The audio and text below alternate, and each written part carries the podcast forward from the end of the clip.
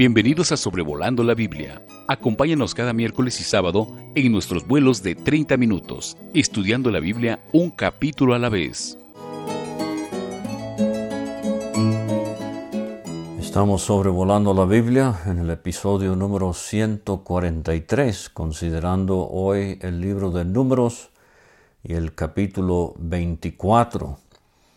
Eh, hoy es miércoles, el 26 de enero del 2022 y con mucho gozo y gratitud a Dios es el privilegio de su servidor David Alves Padre traerles la consideración del día de hoy. Este es el tercer capítulo en donde estudiaremos algo de este hombre Balaam, un profeta falso por medio de quien, sin embargo, Dios habló. Entonces, eh, hemos visto ya, eh, se mencionó muy claramente en el episodio anterior eh, lo de las parábolas de Balaam. Y se mencionó que son parábolas poéticas. Y vamos a enfatizar hoy que también son parábolas poéticas y proféticas, especialmente cuando lleguemos a la cuarta parábola, u oráculo, se traduce en algunas Biblias, vamos a ver que la cuarta parábola es enteramente de carácter profético. Nos mencionaba David Alves Hijo eh, el comentario escrito por el hermano John Stubbs de Mayfield, Escocia. Tuve el privilegio de predicar con nuestro hermano en varias ocasiones, eh, un hombre sumamente conocedor de las escrituras, pero a la par de eso lo recordaré siempre como un hombre humilde, sencillo y bastante cortés, todo un caballero cristiano, pero eh, él mencionaba que en la primera parábola, en el capítulo 23, del 7 al 10, allí la idea eh, en cuanto a Israel es su separación de entre las naciones del mundo. Y en la segunda parábola, el capítulo 23, versículos 18 a 24, eh, tenemos el énfasis en la justificación, aunque era un pueblo rebelde y pecaminoso como tantas veces lo hemos visto aquí en números. Eh, sin embargo, Dios veía a su pueblo eh, sin pecado, sin maldad. Y una hermosa figura de la justificación eh, del creyente, hecho declarado justo delante de Dios. Y entonces esto nos ilustra como Dios ve al creyente el día de hoy. Aquí en el capítulo 24 vamos a ver eh, dos parábolas más del versículo 3 al 9. Nos sugirió el hermano Stubbs que la idea es satisfacción. Vamos a ver eh, cómo Balaam se admira de eh, la hermosura que él ve abajo en el desierto al ver al pueblo de Israel acampado ahí en los campos de Moab. Y en el capítulo 24, eh, versículos 15 a 19, tenemos la cuarta parábola eh, que he mencionado, es de carácter eh, profético y la palabra clave allí es la soberanía. Cómo este pueblo tendrá un rey y será victorioso en un día futuro contra todos sus enemigos. Ahora, eh, debemos decir también que hay los que ven siete parábolas, porque del versículo 24 a 20, eh, perdón, del el capítulo 24, 20, eh, Balaam menciona específicamente la destrucción de Amalek, y en el capítulo 24, versículos 21 y 22, la destrucción del Ceneo eh, por el asirio. Y en el capítulo 24, 23 a 24, la destrucción de Asiria y Ebed. Eh, vamos a ver esta expresión kitim eh, que es Chipre, eh, literalmente, pero figurativamente quizás sea Grecia o Roma. O sea que Balaam está mirando muy, muy al futuro, obviamente guiado por Dios. Entonces, si lo de Amalek, el Ceneo y Asiria es parte de la cuarta parábola, o si son parábolas individuales, la verdad no viene al caso, eh, no es tan importante, son cuatro, con la cuarta teniendo varios aspectos más, o son siete, si así lo prefiere. Pero dice el versículo 1, cuando vio Balaam que parecía bien a Jehová que él bendijese a Israel, no fue como la primera y segunda vez en busca de agüero, sino que puso su rostro hacia el desierto. Dios ha venido poniendo en boca de Balaam lo que él va a decir. Eh, Balak está desesperado ya. Eh, él ya no aguanta que Balaam esté bendiciendo a Israel en vez de estar maldiciéndolo.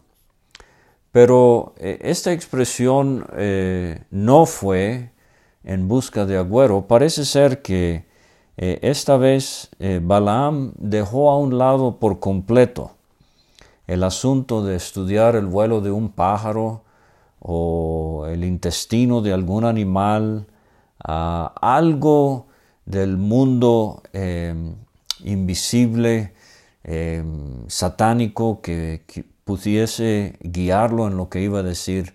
Él pone su rostro hacia el desierto, al oeste, eh, y abajo en la llanura ve eh, al pueblo de Israel alojado por sus tribus, dice el versículo 2, y el Espíritu de Dios vino sobre él. Ahora, eh, varias veces se nos ha dicho que Dios puso en boca de Balaam eh, las palabras, pero ahora es una experiencia diferente, un éxtasis, si quiere, cuando el Espíritu de Dios viene sobre él. Esta, esta expresión la vimos en relación a los 70 ancianos, allá en el capítulo 11 de este libro de números, y lo vamos a ver más adelante, por ejemplo, en el caso de Saúl, en el primer libro de Samuel capítulo 10, donde el Espíritu Santo viene sobre eh, eh, Saúl. Ahora, e, esto es característico del Antiguo Testamento y la gran diferencia es que ahora, eh, en el tiempo de la gracia, en esta época en que vivimos usted y yo, eh, Efesios 1 y otros pasajes confirman que el Espíritu Santo sella al creyente en el momento de la conversión a Dios. O sea que el Padre, el Hijo y el Espíritu Santo vienen a morar en el corazón del creyente eh, en el momento o desde el momento de la salvación para nunca ah, abandonar ah, al creyente. Esto es muy importante. Entonces, en el Antiguo Testamento el Espíritu Santo podía venir sobre un creyente o un incrédulo, aquí como en el caso de Balaam siendo incrédulo, siendo falso, pero en el Nuevo Testamento vemos que solamente los creyentes eh, son templo del Espíritu Santo, enseña Pablo en su primera carta a los Corintios, eh, de esto enseñó Cristo en el aposento alto en Juan capítulo 14 y 15, y 16 y como he mencionado Efesios 1, etc. O sea que un incrédulo no puede tener al Espíritu Santo morando adentro. De paso, por eso un creyente no puede ser poseído por demonios, porque en el corazón del creyente está el Señor y obviamente mayor es el que está en nosotros que el que está en el mundo. Ahora quería decir algo acerca de lo que vio Balaam cuando miró y vio el campamento de Israel.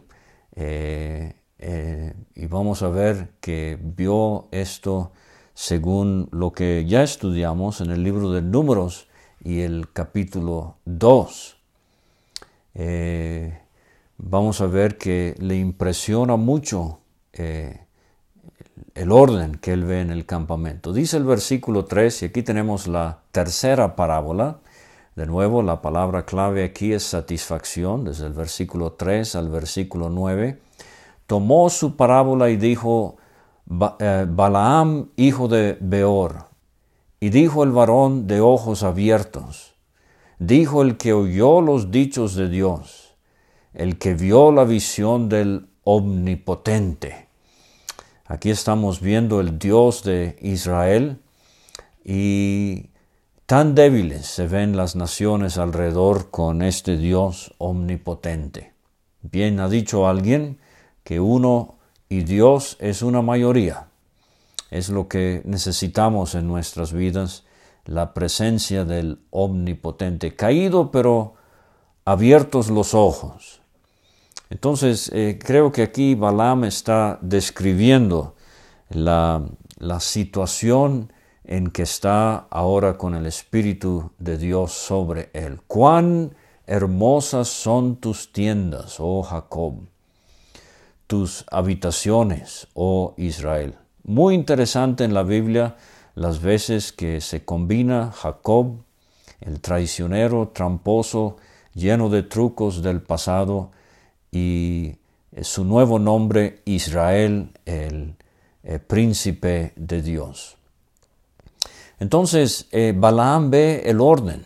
Se recuerda ya en Números capítulo 2, habrá visto en el centro de esta enorme multitud de unas dos millones de personas el tabernáculo, con su cerca blanca por tres lados, su, estructura cubierta de pieles de tejón, eh, el altar y, el, y la fuente ahí en el atrio del tabernáculo y la entrada hacia el oriente, o sea, hacia donde él estaba eh, parado, él podía ver la entrada al atrio del tabernáculo.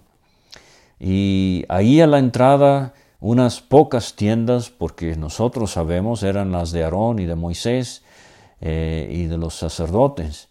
Y del lado sur, muy cerca al tabernáculo, las tiendas de los coatitas, y del lado eh, occidental, eh, las tiendas de los gersonitas, y del lado norte, los meraritas, estos eran los levitas que trabajaban en el tabernáculo.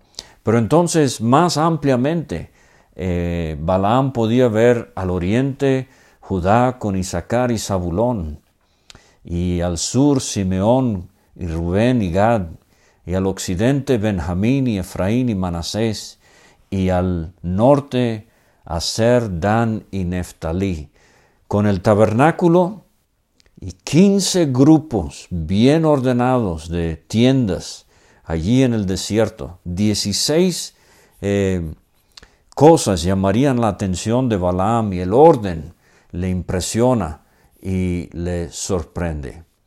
Y qué bueno es cuando, por ejemplo, uno lee el Salmo 133, mirad cuán bueno y cuán delicioso es habitar los hermanos juntos en armonía. Me hace pensar en el, eh, hombre que entró a la reunión allí en Corinto, 1 eh, Corintios 14, 25, y convencido, él confiesa, verdaderamente Dios está entre vosotros y Pablo sigue en ese mismo capítulo eh, diciéndonos que Dios no es Dios de confusión, sino de paz. Y termina diciendo, hágase todo decentemente y con orden. Y también allá en Colosenses capítulo 2 versículo 5, desde la cárcel, Pablo escribe y dice, aunque estoy ausente en cuerpo, no obstante en espíritu estoy con vosotros, gozándome y mirando vuestro buen orden y la firmeza de vuestra fe en Cristo.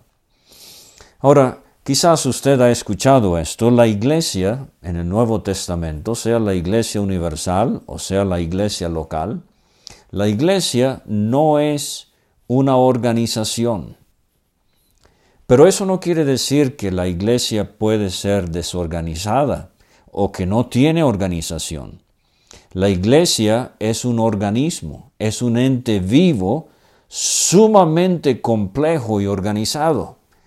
Entonces, eh, lo que Balaam ve desde las alturas de eh, el monte eh, peor, allí en el desierto, mirando hacia el campamento de Israel, es una hermosa ilustración de cómo debe haber orden, armonía, eh, organización en la iglesia hoy día.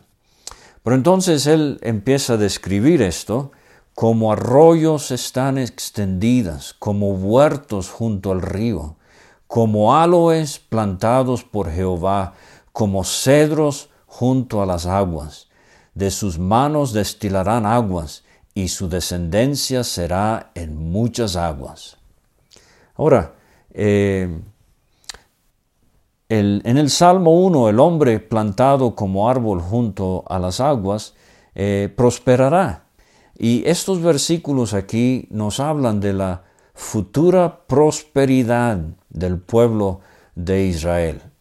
El eh, aloe medicinal, el cedro eh, majestuoso y la abundancia de agua. Hemos visto ya en el libro de Génesis, por ejemplo, eh, las pugnas que habían por conseguir y conservar pozos de agua. Entonces, en estos países tan áridos y desérticos, agua era, una, era un recurso muy, muy valioso y era un símbolo de prosperidad. Y dice el versículo 7, enaltecerá su rey más que Agag. Eh, Agag era un nombre eh, para el líder o rey de los amalecitas, el empedernido enemigo del pueblo de Israel. Eh, es un nombre, es un título de reyes, como lo fueron los faraones, o por ejemplo Abimelech, lo vimos allá en el libro de Génesis también. Entonces, asimismo, Agag. Entonces, aunque lo de el primer libro de Samuel 15 y el rey Agag, que Saúl debería haber matado, pero no lo hizo y Samuel tuvo que descuartizarlo, y en esto eh, Saúl hace ver que el reino será quitado de él. Eh, algunos piensan, uh, Moisés está adelantando aquí diciendo que Agag, cuando Agag sucede 300 años después allá en Samuel.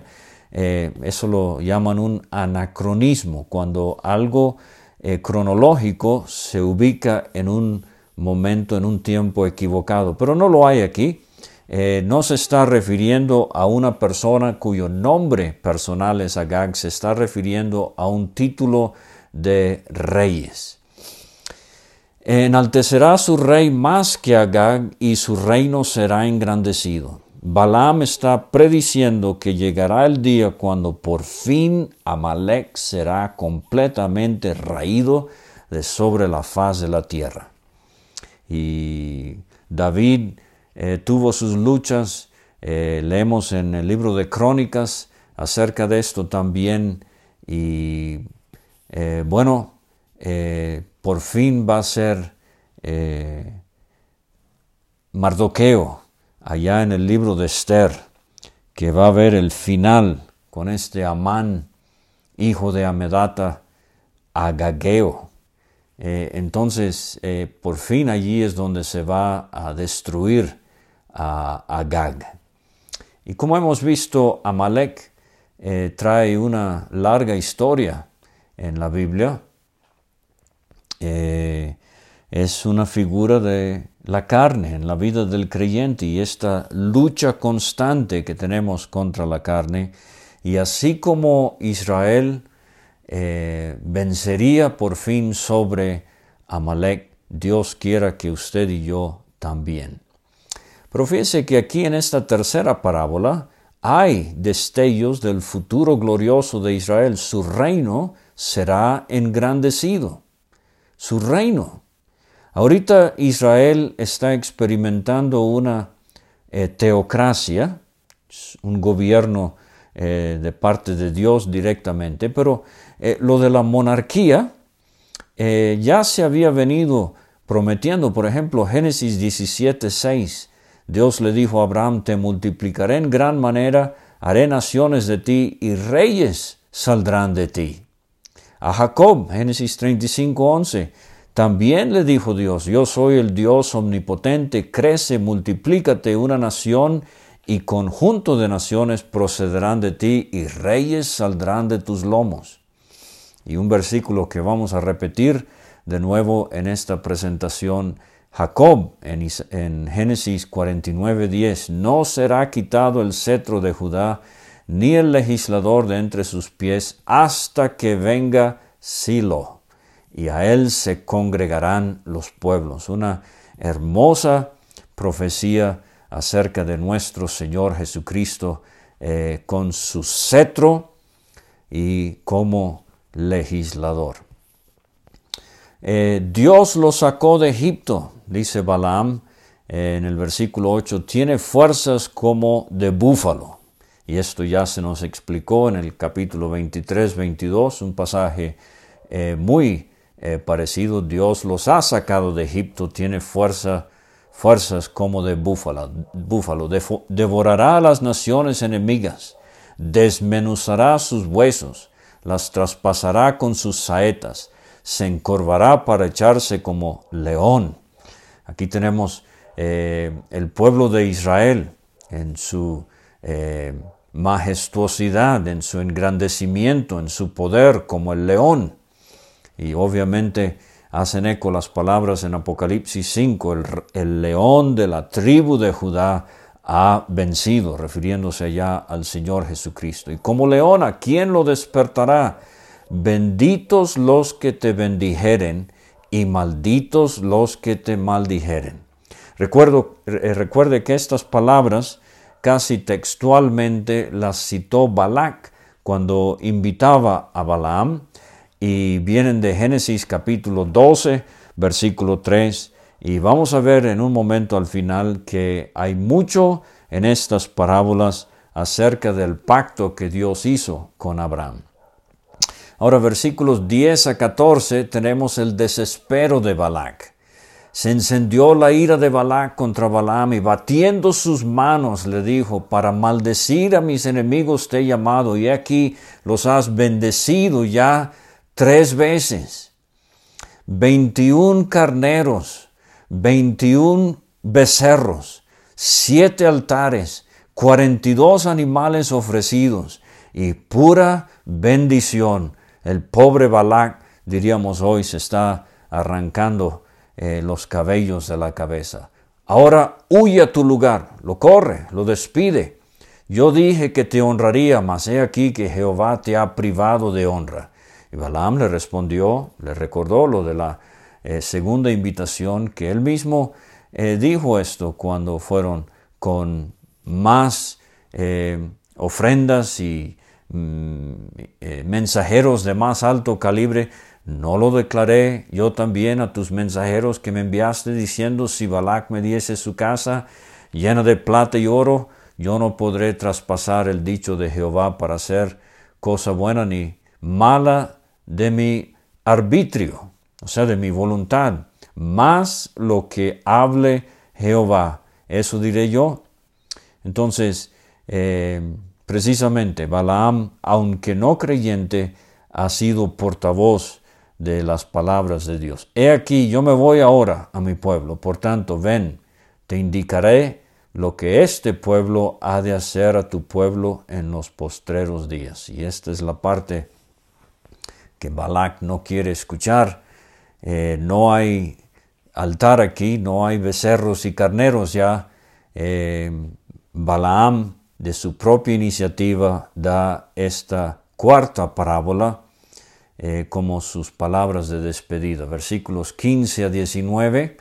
y el hermano Stubbs nos ha sugerido que aquí tenemos la idea principalmente de soberanía y mucha profecía en esta parábola que no alcanzaremos eh, eh, eh, considerar el día de hoy. Tomó su parábola, dice el 15, y dijo, dijo Balaam, hijo de Beor, dijo el varón de ojos abiertos, dijo el que oyó los dichos de Jehová, y el que sabe la ciencia del Altísimo, Elión, el que vio la visión del Omnipotente, Shaddai, caído pero abiertos los ojos. Estos son títulos de Dios que se ven al principio del libro de Génesis, por ejemplo ya en el capítulo 14 con eh, Melquisedec y en el capítulo 17 con Abraham mismo, lo veré, mas no ahora, lo miraré, mas no de cerca. Esto es muy solemne. Hemos visto que Balaam quería morir la muerte eh, del justo, pero vivió la vida del impío. Y bien se nos dijo, si una persona está confiando en algo que no pudo cambiar su vida, ¿cómo cree esa persona que en lo que está confiando pueda cambiar su eternidad? Y será posible que aquí Balaam sabe que para él no hay esperanza. Lo veré, mas no ahora. Toda persona va a ver a Dios. Toda persona va a comparecer ante Cristo, tarde o temprano. Los creyentes en el tribunal de Cristo. Los no creyentes en el gran trono blanco, para resumirlo muy escuetamente, lo verán, mas no ahora. Lo miraré, mas no de cerca. Ah, qué bueno va a ser para creyentes estar en el cielo y gozar esa intimidad, esa cercanía al Señor eh, por toda la eternidad, pero el incrédulo estará lejos, en el lugar de tinieblas, afuera, donde será el lloro y el crujir de dientes. Dice Balaam, saldrá estrella de Jacob. Quizás esto es lo que venían buscando los magos en Mateo capítulo 2. En Apocalipsis 22, versículo 16, definitivamente Cristo es la estrella resplandeciente de la mañana. Pero saldrá estrella de Jacob. Esto es lo que había predicho eh, Jacob en el capítulo 49 de Génesis, versículo 10. Se levantará cetro de Israel. Y Jacob dijo, no será quitado el cetro de Judá, ni el legislador de entre sus pies, hasta que venga Silo. A él se congregarán los pueblos. Y eso se va a cumplir en el milenio. Herirá las sienes de Moab. Oh, casi puedo ver la cara de Balac arrugándose, enojándose, airándose cuando escucha esto. Yo traje a este hombre 640 kilómetros para que me maldijera a Israel y me está maldiciendo mi propio pueblo de Moab. Herirá las sienes de Moab, destruirá a todos los hijos de Set. Ahora, a primera vista esto parece ser el, hijo de Adán que se llamaba Set, pero en el hebreo, y esto se ve en la versión moderna eh, del hermano Guillermo Pratt, eh, yo le, eh, le sugiero que consiga su copia cuando pueda. Él lo traduce así, así como en el hebreo, herirá las sienes de Moab y destruirá a todos los hijos del tumulto, los hijos de la confusión. Creo se está refiriendo a cómo los moabitas, allí donde estaba Balac, su reino, confundido, aturdido, iba a ver la destrucción de parte de este pueblo de Israel. Será tomada Edom, este es de Saúl, lo vimos ya, eh, será también tomada Seir, eh, Edom, eh, Génesis 20, 32, versículo 3 y Deuteronomio 2, versículo 4 nos hace ver que Seir es el mismo Edom. Será también tomada Seir por sus enemigos e Israel se portará varonilmente. De Jacob saldrá el dominador. Ahí está otra vez una eh, alusión mesiánica y destruirá lo que quedare de la ciudad.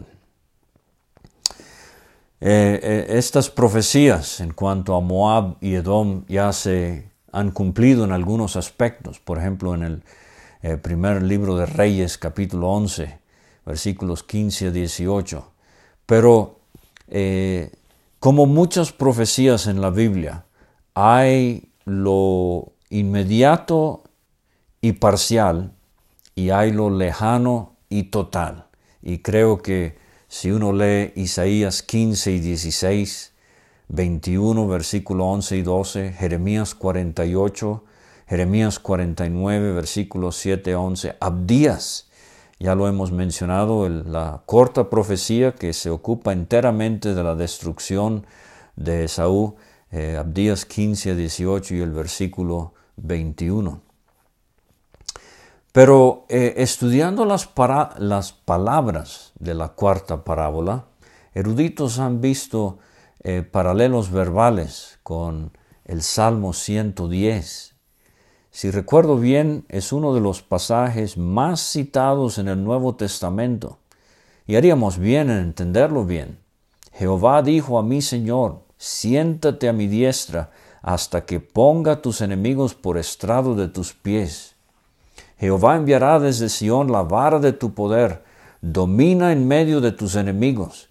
Tu pueblo se te ofrecerá voluntariamente en el día de tu poder. En la hermosura de la santidad desde el seno de la aurora tienes tú el rocío de tu juventud. Juró Jehová y no se arrepentirá. Tú eres sacerdote para siempre según el orden de Melquisedec. El Señor está a tu diestra quebrantará a los reyes en el día de su ira, juzgará entre las naciones, las llenará de cadáveres, quebrantará la cabeza, las cabezas en muchas tierras, del arroyo beberá en el camino, por lo cual levantará la cabeza. Entonces, en el versículo 20 eh, tenemos eh, de nuevo una, una profecía en cuanto a Amalek. Viendo a Amalek, tomó su parábola y dijo, Amalek, cabeza de naciones, mas al fin perecerá para siempre. Entonces, eh, Amalek es descendiente de Esaú, allá en Génesis 33, em, hijo ilegítimo.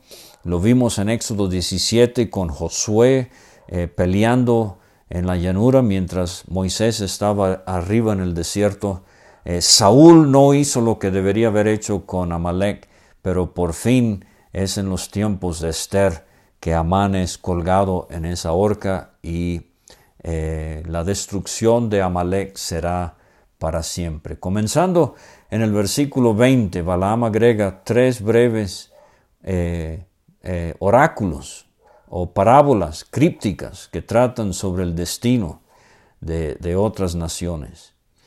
Eh, como he dicho, si son siete o cuatro con eh, cuatro partes al final, eh, usted podrá verlo, pero los enemigos de Israel serán destruidos. El futuro de Israel es seguro. David, él sometió a moabitas, edomitas, amalecitas, filisteos. Esto lo puede ver en segundo libro de Samuel capítulo 8. Pero todo esto apunta al día cuando muchas profecías ven el cumplimiento total en la venida y el establecimiento del reino de Cristo. En los versículos 21 a 22 tenemos el ceneo. Y difícil exactamente cómo identificar a estos. Fuerte es tu habitación, pon en la peña tu nido, porque el ceneo será echado cuando Asiria te llevará cautivo. Ahora esto es sumamente interesante. Eh, Asiria llegará a ser, después de Balaam, Asiria llegará a ser uno de los grandes imperios de relevancia profética en la Biblia. Le voy a dar la lista rápidamente. Egipto, Asiria, Babilonia, Medo-Persa, Grecia, Roma, Roma reavivada en la primera mitad de la tribulación, y el imperio de la bestia en la segunda mitad de la tribulación. Uno, dos, tres, cuatro, cinco, seis, siete, ocho. Pero el noveno imperio, el último, el que durará para siempre, es el imperio de nuestro Señor Jesucristo. Entonces es interesante, el ceneo parece ser habitantes de Canaán, que Asiria se va a llevar cautiva. Eh, recuerde el cautiverio de las tribus del norte en Israel más adelante, el año 721-22 antes de Cristo. Eh, fueron llevados a Siria y nunca regresaron. Eh, entonces, esto es lo que tenemos aquí ah, en los versículos 21 y 22. Como Asiria, Balaam ve a Asiria como una fuerza que llevará a pueblos en cautiverio, así como sucedió. Y en los versículos 23 a 24 tomó su parábola otra vez y dijo, ay, ¿quién vivirá cuando hiciere Dios estas cosas? será esto semejante a lo que se pregunta al final de Apocalipsis 6. ¿Quién eh, podrá estar de pie en el día de la ira del Cordero? Vendrán naves de la costa de Kitim y afligirán a Siria, afligirán también a Eber, mas él también perecerá para siempre. Ahora entonces, Kitim, eh, Chipre, eh, cuando uno eh, lee de Kitim en la Biblia, se identifican las naves, las potencias marítimas en el Mediterráneo. por ejemplo, le, le, aconsejo leer en detalle Daniel 11:30, porque muchos piensan que al mencionar a Kitim afligirán a Siria afligirán también a Eber. Vendrán naves de la costa de Kitim. Algunos creen que estos son los griegos bajo Alejandro Magno. Otros creen que es el imperio romano.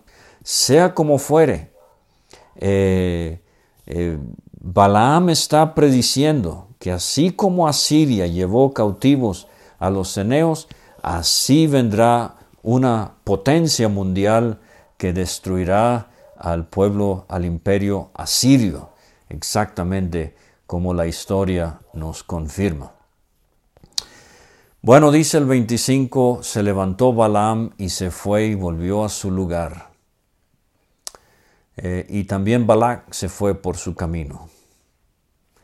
Pero este, antes de que Balaam llegara a su lugar, vamos a aprender en el capítulo 33 que él muere trágicamente en el asedio a Moab.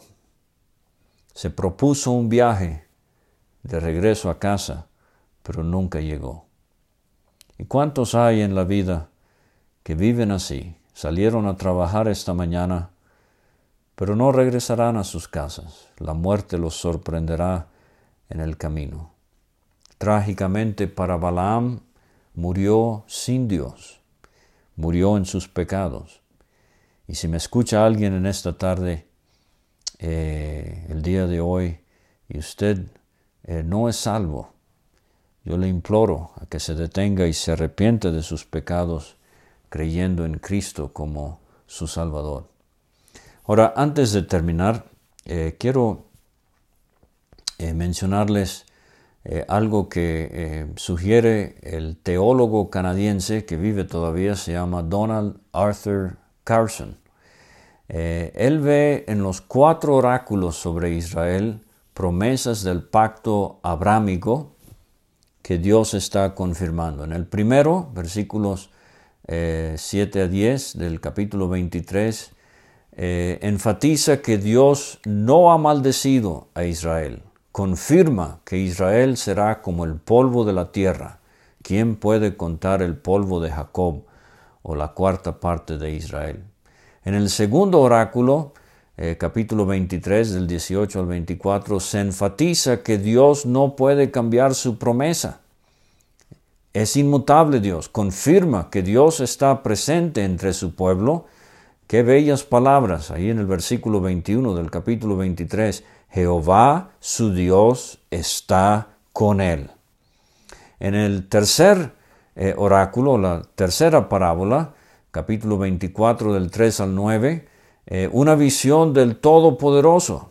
El nombre con el que Dios se apareció a Abraham confirma que Israel heredará la tierra prometida, versículos 5 y 6 del 24. La derrota predicha de Agag, el rey amalecita, muestra que Canaán está en mente aquí. Y finalmente la predicción de que Israel devoraría a las naciones enemigas, 24.8, cumple la promesa de que se poseerán las ciudades de sus enemigos, Génesis 22.17. El pacto abrámico está en mente y se indica además en las últimas palabras del versículo 9 que los que te bendigan sean benditos y los que te maldigan sean malditos. Génesis 12.3, como ya hemos visto. Y el cuarto oráculo, la cuarta parábola, la más notable, dice Carson, capítulo 24 del 15 al 19, es un oráculo del Altísimo. por el cual Melquisedec bendijo a Abraham. Melquisedec mismo está asociado con Cristo Jesús en el Nuevo Testamento, Hebreos 7. Salmo 110. Este oráculo promete un rey en un futuro distante que derrotará a los enemigos de Israel, aplastará las frentes de Moab y eh, esto, todo esto Dios se lo prometió a Abraham y aquí Balaam eh, lo está confirmando. Entonces ahí tiene Números capítulo 24, las últimas dos parábolas de Balaam. Muchas gracias y nos vemos pronto. Hasta luego. Gracias por escuchar este estudio. Escríbenos a sobrevolando la Biblia gmail.com. Visita nuestra página www.graciamasgracia.com. Hasta la próxima.